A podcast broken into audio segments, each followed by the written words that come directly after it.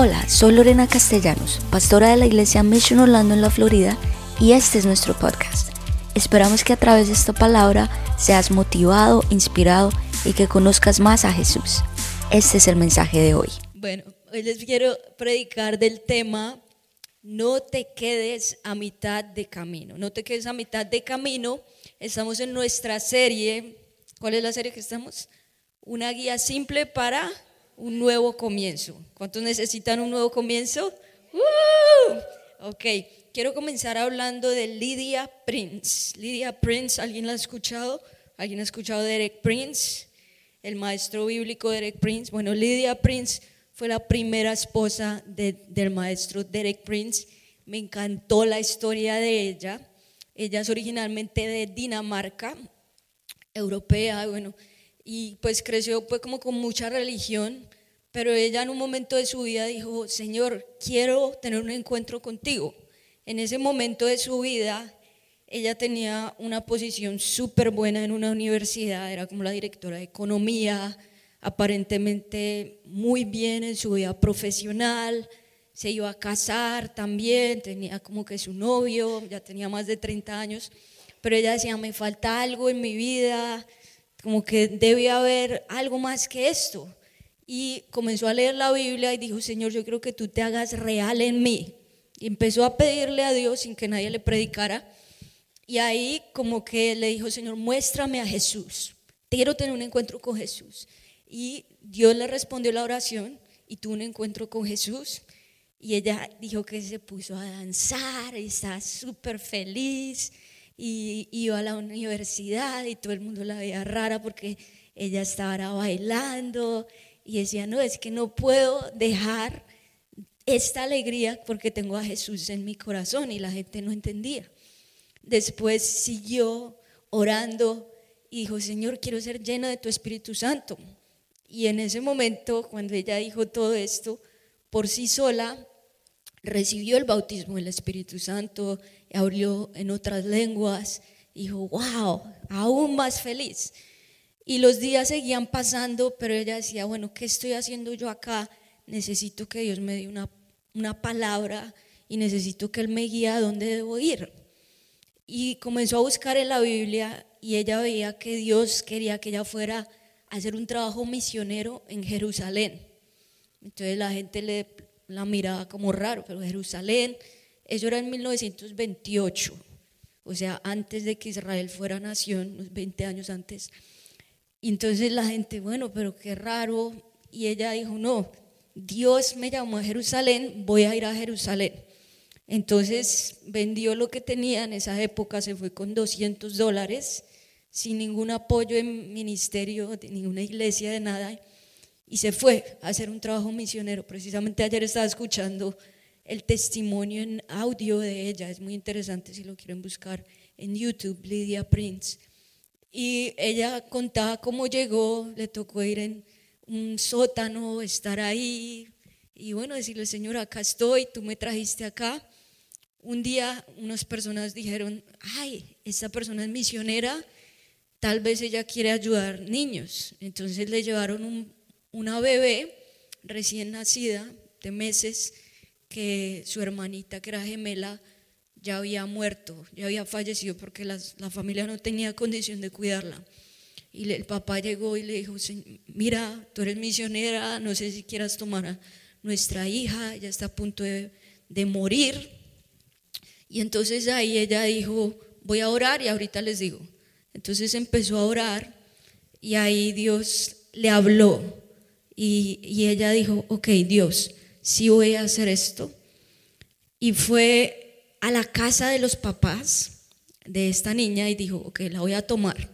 Entonces tomó a la niña, no tenía absolutamente nada para cuidar bebés, entonces la puso como en, su ropa interior, dijo, no tengo nada, no tengo cuna, no tengo nada, la tengo en su ropa interior, y ahí la empezó a cuidar. Y ella leyó en Santiago que decía, si hay alguien enfermo entre ustedes, que los pastores de la iglesia la unjan con aceite las y la oración de este pastor sanará al enfermo. Y si hubiera cometido pecados, le serán perdonados. Entonces ella, basado en este versículo, oró y dijo, Señor, tu palabra dice que si ungimos con aceite, tú vas a hacer el milagro.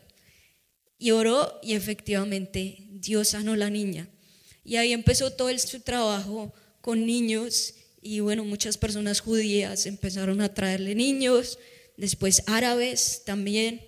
Ella terminó cuidando, hizo una casa más o menos, donde en el periodo de su vida cuidó más o menos 100 niños eh, y adoptó en un total de nueve niñas que adoptó. Eh, años después fue que conoció a Derek Prince y Derek Prince eh, fue, era soldado en esa época y, y, ahí Derek Prince prácticamente él fue lleno del Espíritu Santo a través de Lidia. Lidia era 25 años mayor que el maestro Derek Prince, imagínense. Pues, para el amor no hay edad. Puede, puede que acá en la iglesia, pues, si te gusta alguien mayorcito, bueno, puede ser. Mire, a Lidia y a Derek les fue bien. Pero muy interesante todo esto, pero lo que me impactó de Lidia es que ella no fue prisionera de su pasado. O sea, aparentemente cuando ella se fue sola, ella dejó esta relación, que se iba a casar con este hombre, ella dejó una posición muy importante, pero ella decidió no ser prisionera de su pasado. Y te digo hoy lo mismo a ti, tú no eres prisionero de tu pasado. Tú eres un producto del propósito de Dios.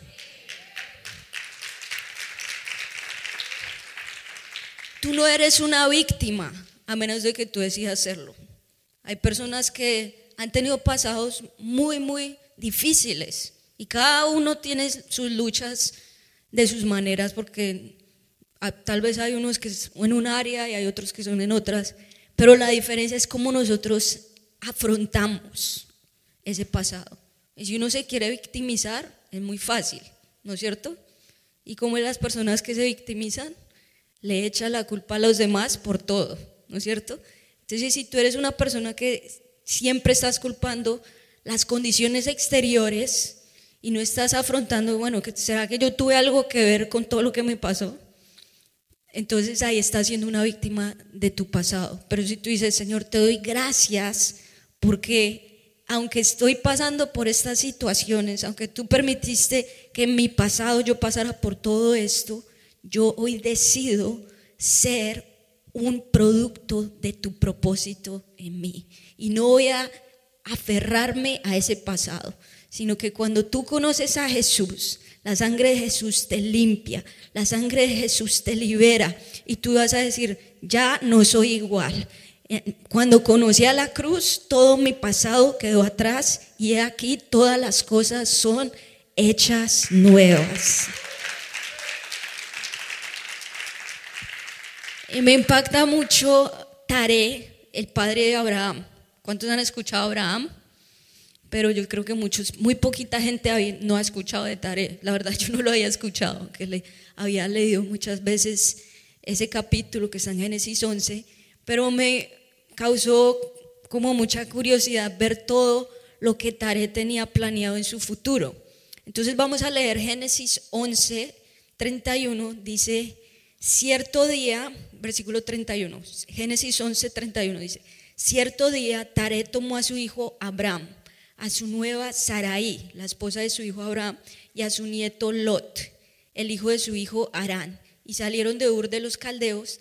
Tare se dirigía a la tierra de Canaán pero se detuvieron en Arán y se establecieron allí. Y me impacta porque Tare tenía una visión muy clara de dónde quería ir. Él dijo, yo voy a ir a Canaán. Diga conmigo, Canaán. Dijo, se dirigía hacia Canaán. Y es como que cuando Dios te da una visión de tu Canaán, de tu futuro, hacia dónde voy. Pero, dice, pero se detuvo en Arán. Diga conmigo, Arán y en Arán se estableció allá, allí. Y nunca llegó a Canaán.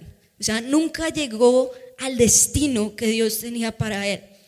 Y muchas veces nosotros somos así, como que Dios te dice o te da una promesa desde niños. Yo me acuerdo que cuando yo fui a mi primer encuentro, como ese retiro espiritual, Dios me, me dio una promesa desde ahí, como a los 12 años, y yo sabía que Dios me iba a usar en la música. Y yo, wow. Entonces ahí todos los días yo comencé a estudiar y a prepararme para esto. Y ya tenía mi futuro. Y no sé cuál fue la promesa que Dios te dijo a ti, en qué, en qué área te iba a usar, como que cuál es tu Canaán.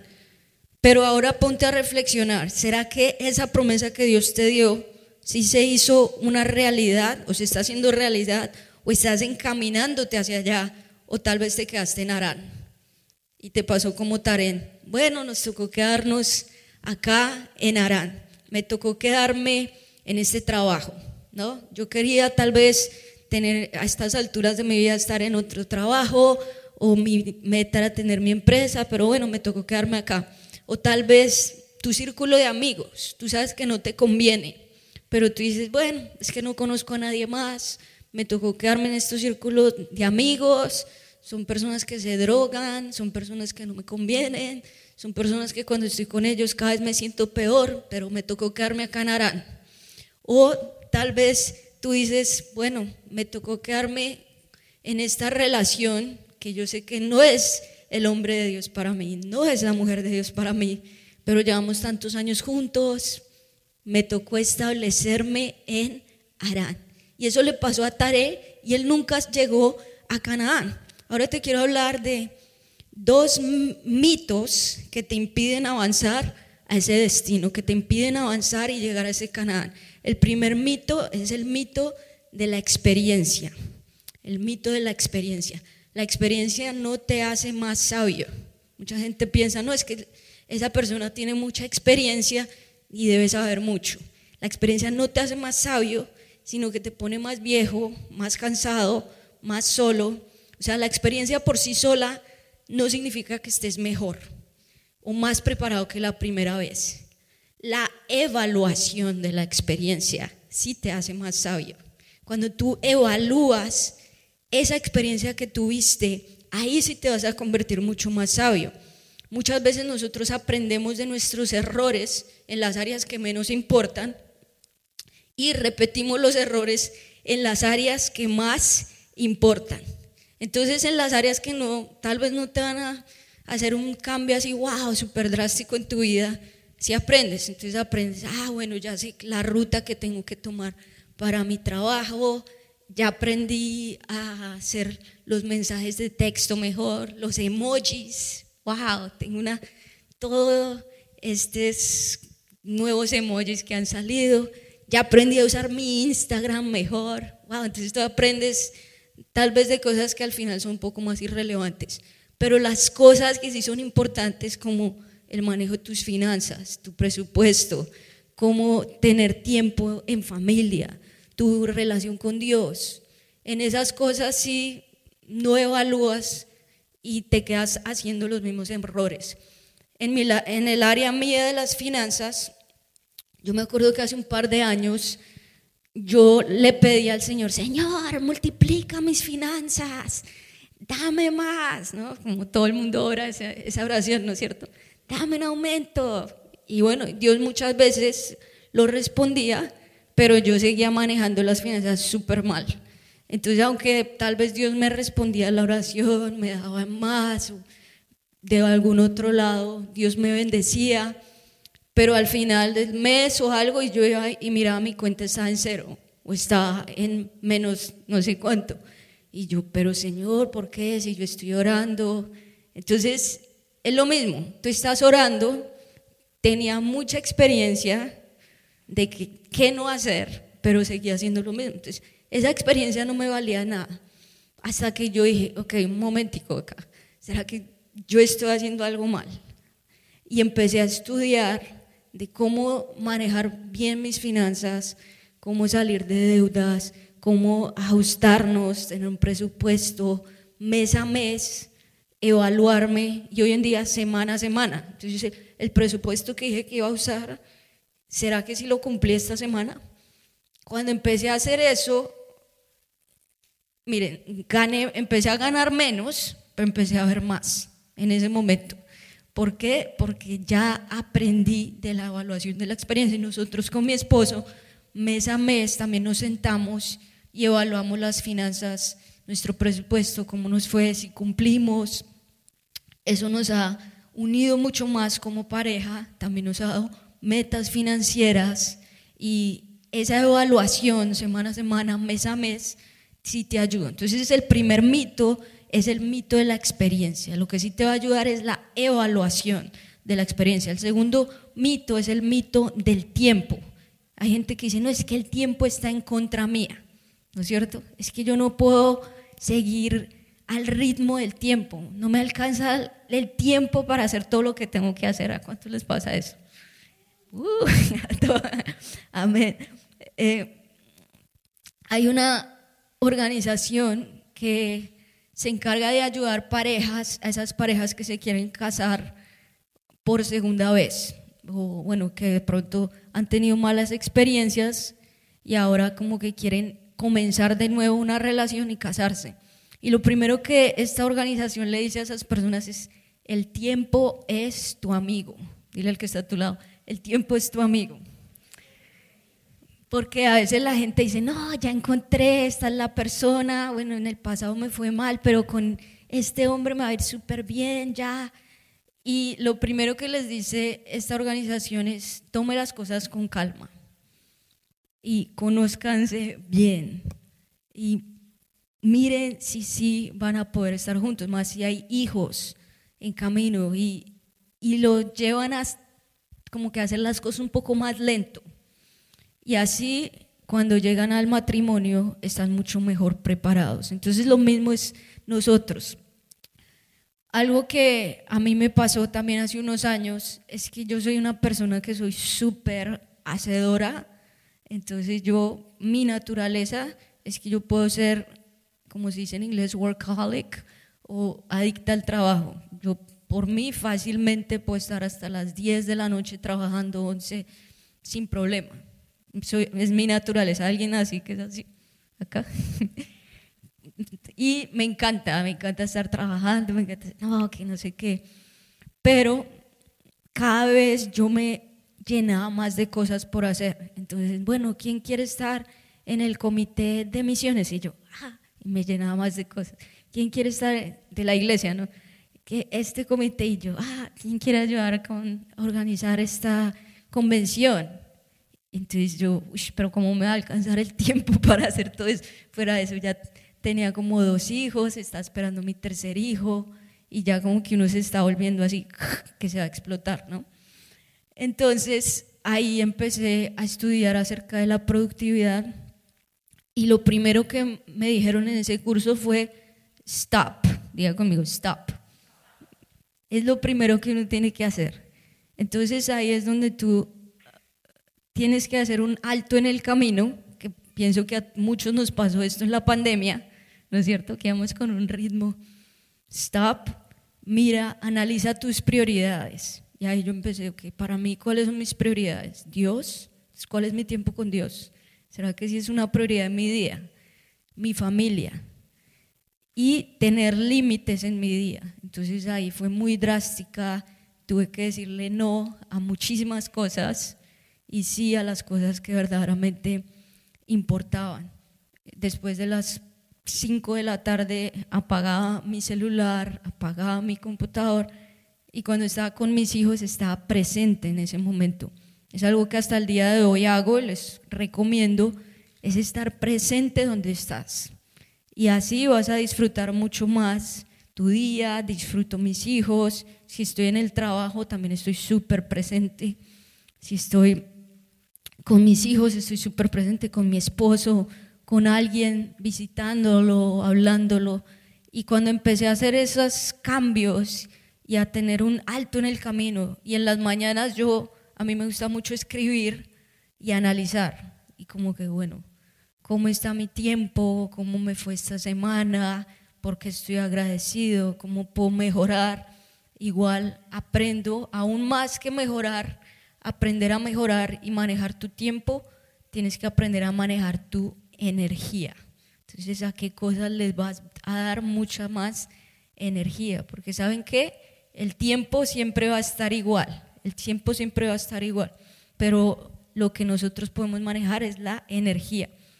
Y me impacta mucho que el apóstol Pablo en Romanos 8:28 dice, acaba de salir, vamos a leerlo todos al tiempo. Uno, dos, tres. Y sabemos que a los que aman a Dios, todas las cosas les ayudan a bien. ¿Cuándo escribió esto el apóstol Pablo? En la cárcel. O sea, igual que de pronto Taré, él tenía una visión que era llevar el Evangelio a los gentiles. ¿Quiénes son los gentiles? Todo aquel que no es judío. Nosotros somos gentiles. Entonces él tenía esa visión y él dijo, bueno, necesito ir a la ciudad más importante en ese momento, que era Roma. Y dijo, bueno, allá Dios me va a llevar a predicar, pero cuando llega a causa del Evangelio lo metieron a la cárcel. Y estuvo la gran mayoría de su vida cristiana en la cárcel. Pero aún desde la cárcel él escribió casi todas las cartas que hoy tenemos y el Nuevo Testamento lo escribió el apóstol Pablo. Imagínense ustedes en la cárcel, imagínense al apóstol Pablo en la cárcel y él escribe esto. Y sabemos que a los que aman a Dios, todas las cosas ayudan a bien. O sea, no está como, wow, la mejor época y etapa de su vida, sino estaba pasando por un momento de dificultad. Entonces lo mismo te digo hoy a ti. No sé cuál es la situación por la cual estás pasando, pero cree en esta promesa, cree en este versículo que dice, todas las cosas ayudan a bien a los que aman a Dios. Y la siguiente parte del versículo dice, esto es a los que conforme a su propósito son llamados, es lo mismo que estábamos diciendo. Tú eres ese producto del propósito de Dios. Dios te llamó para hacer cosas grandes. Y así como el apóstol Pablo, tú vas a decir, diga conmigo, todo obra para bien a los que aman a Dios. Dar un fuerte aplauso al Señor. Y vas a dejar que Dios te muestre tu destino. Entonces Taré nunca llegó, sino que se quedó en Arán. Ahora viene Abraham, que es el hijo de Taré, y vamos a ver Génesis 12.1 dice, pero el Señor le había dicho a Abraham, vete de tu tierra y de tu parentela y la casa de tu padre a la tierra que yo te mostraré. Entonces al principio es incierto, como que Dios te dice, mira, quiero hacer esto contigo, quiero estarte en esa área. ¿Cuántos como que han sentido un llamado especial por Dios a algún área? Y muchas veces no tenemos como 100% de claridad de qué es lo que Dios nos da. Y está como un joven que nosotros conocimos hace un tiempo en Bogotá, y era soltero, ¿no? Y ya estaba como, como que ya estaba más de 30 años y nosotros, bueno, pero estás orando por alguien en la iglesia. Y dice, sí, bueno, hay dos jóvenes que me llaman la atención y nosotros, ah, bueno, tremenda esa respuesta. Entonces le dijimos, bueno, y, y, de las dos, pues, ¿cuál es como de pronto la que tú más te gusta? ¿Cuál es la que ves que es como que la persona? Y él nos dice, no, es ¿cuál te gusta más de las dos? Y él nos dice, no, ambas, ambas, pastora. Nosotros quedamos. Este hombre necesita es como un encuentro con Dios. Entonces que tú no estés así, como que, bueno, ¿qué camino tengo que ir? Y tú no, ambas. O estás ahí entre dos personas. Cuando nosotros, Dios nos habló de que íbamos a abrir una iglesia, y nosotros también, Señor, muéstranos la ciudad. Sabíamos igual, vete de tu tierra, de tu parentela a la tierra que yo te mostraré. Amén. Entonces al principio, bueno, ¿será que es Orlando? Después no, que Miami, que al sur de Miami. Y nosotros, bueno, pues vamos a ir a mirar Miami. Y empezábamos a recorrer y fuimos hasta el Doral. ¿Cuántos conocen el Doral? Que es lleno de venezolanos. Y nosotros, bueno, pues acá está bonito. Y como que estábamos así, incierto, que en dónde será, será allá, será acá, hasta que Dios ya nos dio la palabra y nos dio, bueno, lo que hemos compartido en Éxodo 33, mi presencia irá contigo y te daré descanso y todo te saldrá bien. Y ahí tomamos la decisión y dijimos, es Orlando, por eso estamos acá. Entonces Orlando fue nuestro Canaán. Y más adelante, cuando ya Abraham no sabía a qué ciudad iba a ir o a qué, a qué lugar iba a ir. El versículo 5 de Génesis 12 dice, entonces Abraham partió perdón, el 4, como el Señor le había ordenado y Lot fue con él. Abraham tenía 75 años cuando salió de Arán. Y el siguiente versículo, tomó a su esposa Sarai, a su sobrino Lot y todas sus posesiones, sus animales y todas las personas que había incorporado los de su casa en Arán y se dirigió a la tierra de Canaán. Entonces su padre nunca llegó a Canaán. Tremendo esto. Pero Abraham, sí. Él no se quedó en Arán, él obedeció a Dios y fue, tomó a su esposa, tomó a su sobrino y dijo, nosotros sí vamos allá. ¿Y cuántos años tenía Abraham ahí? 75. ustedes no les parece que ya está un poquito pasadito de edad para, para tal vez hacer algo nuevo? Pero Dios nunca llega tarde. O sea, no importa la edad que tú tengas. Muchas veces uno dice, no, ya se me pasó la edad. No, ya para qué voy a emprender algo nuevo. No, pues ya para qué. Algo que yo te quiero decir hoy es sigue presionando. Muchas veces tú descubres ese propósito en el momento que estás a punto de darte por vencido. Ya en ese momento que tú dices, bueno, aún para qué vivir. Una de las enfermedades más grandes, aún más que el COVID-19, fue la depresión. La cantidad de personas que dijeron, ¿para qué vivir? Y que han tenido esos pensamientos de suicidios, eh, aún conocí una persona la semana pasada que me dijo, yo nunca, que depresión y nada de eso, pero ya venía mal.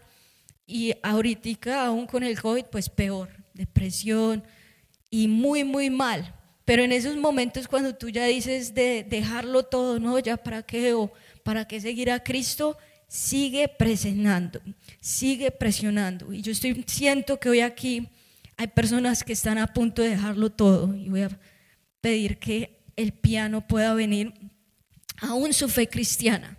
De pronto alguien te invitó a este lugar y tú, vas y tú estás diciendo, bueno, voy a darle la última oportunidad a Dios. ¿Será que sí me ama y por qué me está pasando todo esto? No digas que es imposible. Abraham tenía 75 años cuando Dios lo llamó y Dios nunca llega tarde. Yo siento que Dios a muchos de ustedes les está mostrando ese Canaán. No te quedes en Arán, no te quedes a mitad de camino. Si Dios te dio la promesa que te casarías con una persona de Dios y no la has encontrado, no te quedes a mitad de camino. Sigue presionando, sigue diciendo, Señor, si tú lo has dicho, tú lo harás. Si Dios te prometió que te daría un mejor empleo, con los domingos libres para venir a adorar a Dios, no te quedes a mitad de camino. Sigue presionando, sigue creyendo que Dios lo hará. Si Dios te, te prometió que te entregaría un hijo, no te quedes a mitad de camino. Persevera, Dios hará el milagro. Si Dios te dijo que te usaría para cambiar vidas, no te quedes a mitad de camino. Él tiene un propósito contigo. Entra a nuestro curso Descubre tu misión y ahí también vas a poder descubrir tus dones, tus talentos y cómo Dios va a poder usarte a ti. Y hoy, si Dios te dijo que te daría nuevos amigos, no te quedes a mitad de camino. Conoce personas nuevas acá en la iglesia. Hay una frase que me gustó mucho que es de Oswald Chambers que dice, todas las personas de Dios fueron personas ordinarias que se convirtieron en extraordinarias por el propósito que Dios les dio. Y hoy te dejo con esa promesa. Tú eres ordinaria, todos nosotros somos ordinarios. Yo digo, Señor, el estar hoy aquí es un sueño, porque hace un año o siete meses no existía ninguno de ustedes en esta iglesia, o sea, sí existían ustedes, pero no existía esta iglesia. Pero nosotros lo vimos con Julián y dijimos, Señor, ¿será que tú sí nos has enviado a abrir una iglesia? ¿Será que tú sí nos quieres usar? Nosotros, bueno, yo tengo el privilegio de tener unos super padres, pastores, y Dios los ha bendecido muchísimo y somos muy bendecidos de estar bajo la cobertura de ellos. Pero el decir, bueno, y qué tal que nos vaya súper mal y nadie venga y porque tú estás dejando, tomando un riesgo, ¿no es cierto? Al venirte acá, tú estás diciendo lo dejo todo y bueno, puede que no venga nadie, pero por lo menos estoy creyendo a la palabra de Dios. No me voy a quedar a mitad de camino. Y cuando lo hablamos con Julián, y les digo la verdad, cuando nosotros dijimos, vamos a Orlando, eh, eso fue más o menos en, diciembre del 2018, después 2000, bueno, después, eh, perdón, 2019, después vino enero, febrero, ahí vino la pandemia, nosotros nos íbamos a venir en marzo. Entonces en marzo muchas personas vinieron, bueno, como que eso no era de Dios lo de Orlando, ¿no? No, como que ya quédense acá en, Miami, ya como que eso no es. Y la verdad, yo estaba pero extremadamente determinada a venirme. Entonces ahí como que eso que tú sientes que ayúdame Señor a controlar mi temperamento. Entonces ahí me puse súper firme y dije, Dios ya me dio una palabra y nosotros nos vamos a ir a Orlando. Porque yo sé que Dios nos va a usar ahí.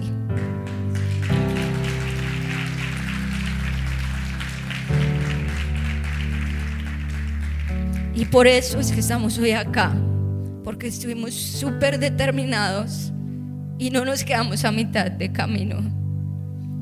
No nos quedamos en Arán, sino dijimos, vamos a Canaán, que es la tierra prometida, y por eso estamos hoy acá. Entonces hoy yo, dale un fuerte aplauso al Señor.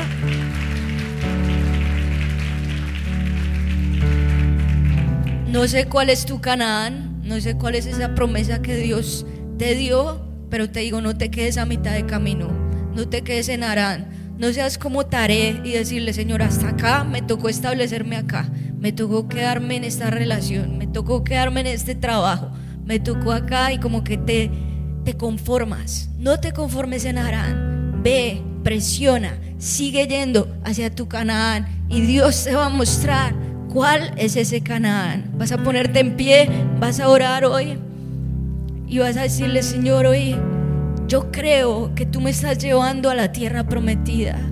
Yo creo que tú me estás llevando a mi Canaán, Señor.